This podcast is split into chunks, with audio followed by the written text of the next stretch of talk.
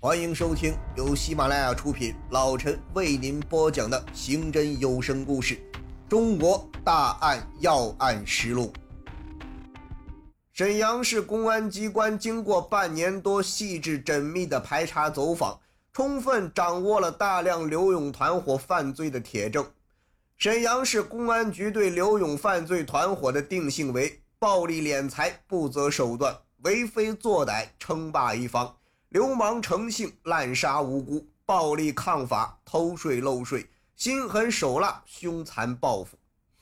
经辽宁省公安厅和沈阳市公安局领导集体研究决定，准备在两千年七月一日晚上八点对刘勇犯罪团伙成员实施统一抓捕行动。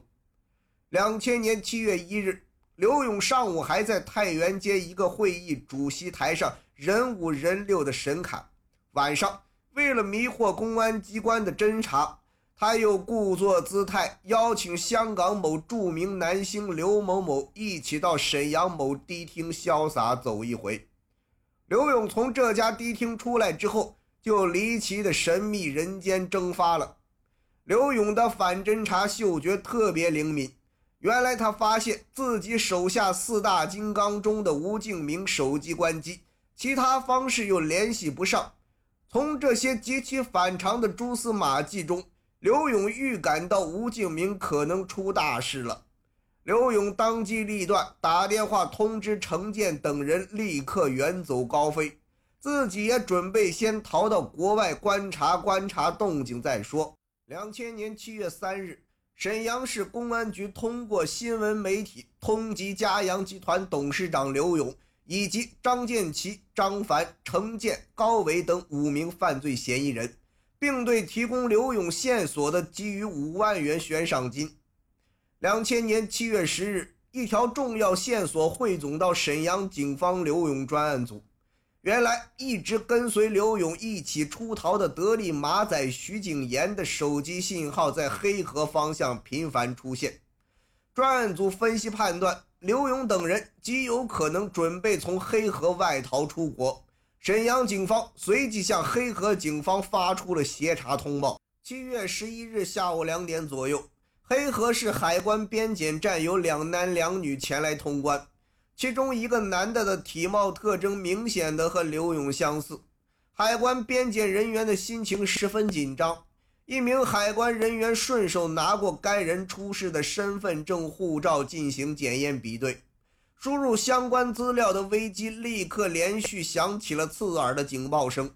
此人正是警方通缉的刘勇。刘勇和高伟见警报响起，迅速溜走，两人跑到海关大厅外，打了一辆红色夏利车，拼命逃窜。二十分钟后，夏利车来到黑河西岗子检查站。刘勇抬头看见全副武装的公安干警和武警战士已经彻底包围了边检站，看来逃出去的可能性已经没有了。刘勇立刻拿出早就准备好的四瓶安定片，闪电般的吞吃了两百片安定，想一了百了。公安干警和武警立刻冲上来抓捕，由于药量太大，药性太猛烈，刘勇已经昏死了过去。黑河警方立刻把刘勇送到最近的医院进行紧急抢救。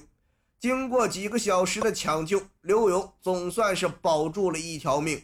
刘勇、高伟、刘勇的妻子刘小军等人落网的消息传来，沈阳刘勇专案组全体干警激动的欢呼跳跃。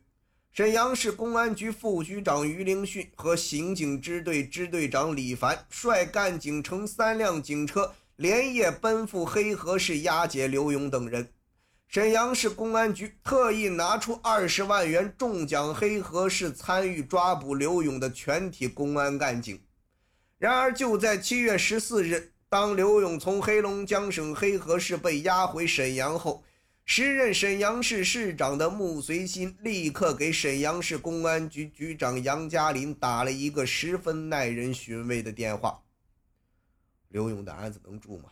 社会上都在传说你们对刘勇严刑逼供拷打给他毒品还让他坐老虎凳。